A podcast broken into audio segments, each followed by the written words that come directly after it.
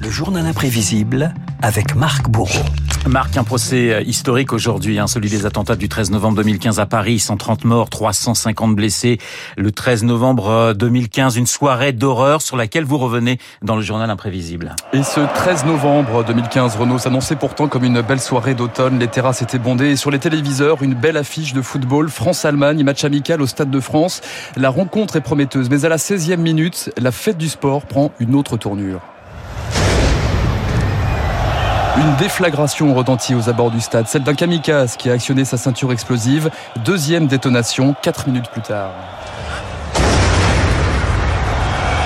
La troisième explosion intervient à la mi-temps. Les 80 000 spectateurs et les joueurs sont surpris, mais on pense d'abord à des pétards agricoles. Pourtant, ça commence à s'agiter en tribune présidentielle. François Hollande est exfiltré.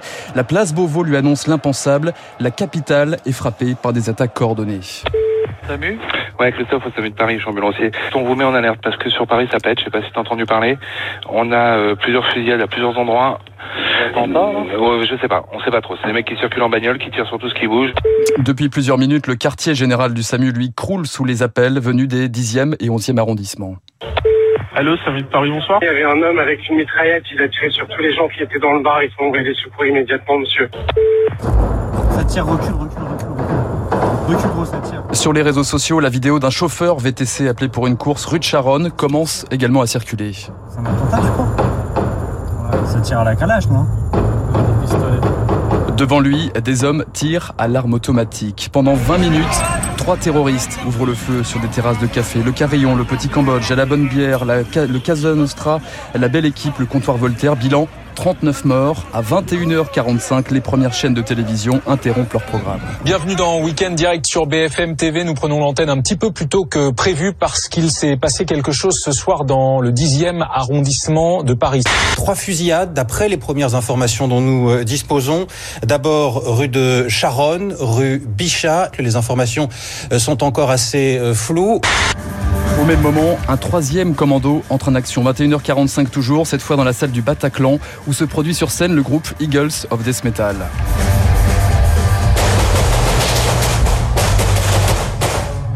Les musiciens, sidérés, quittent précipitamment la scène. Le public lui tente de se cacher dans les loges, les recoins, de fuir par les issues de secours.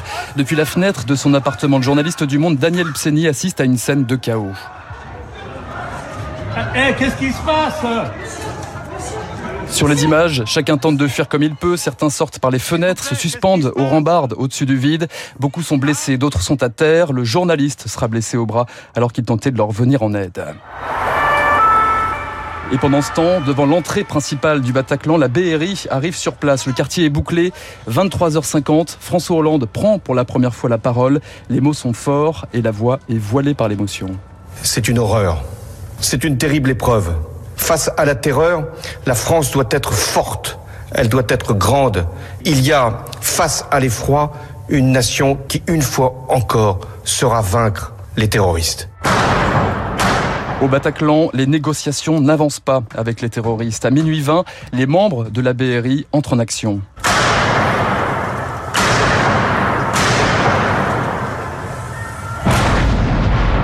Une minute, six secondes, interminable, un déluge de feu durant laquelle aucun otage ne sera tué. Un miracle. Un premier terroriste tombe, sa ceinture explose. Un deuxième est abattu. Une fois dans la salle, les forces spéciales découvrent une scène de guerre, une terrible odeur de métal et de sang. L'attaque du Bataclan fait 88 morts. Arrivé sur place une heure plus tard, François Hollande annonce un combat impitoyable. Message rappelé le lendemain lors d'une nouvelle allocution. Ce qui s'est produit hier, c'est un acte de guerre. C'est un acte d'une barbarie absolue. Face à la guerre, le pays doit prendre les décisions appropriées. Et parmi les mesures chocs, la déchéance de nationalité étendue aux binationaux nés français condamnés pour des actes de terrorisme. Des annonces trois jours après le drame devant le Parlement réuni en congrès. C'était à Versailles. Image forte ce 16 novembre 2015. Députés, sénateurs, ministres entonnent la Marseillaise en signe de résistance à la barbarie. Quelques jours plus tard, le chef du commando Abdelhamid Abaoud est abattu. Salah Abdeslam est lui arrêté à Bruxelles en mars 2016. Abdeslam, seul terroriste encore vivant de la pire attaque qu'ait connue la France dans son histoire contemporaine.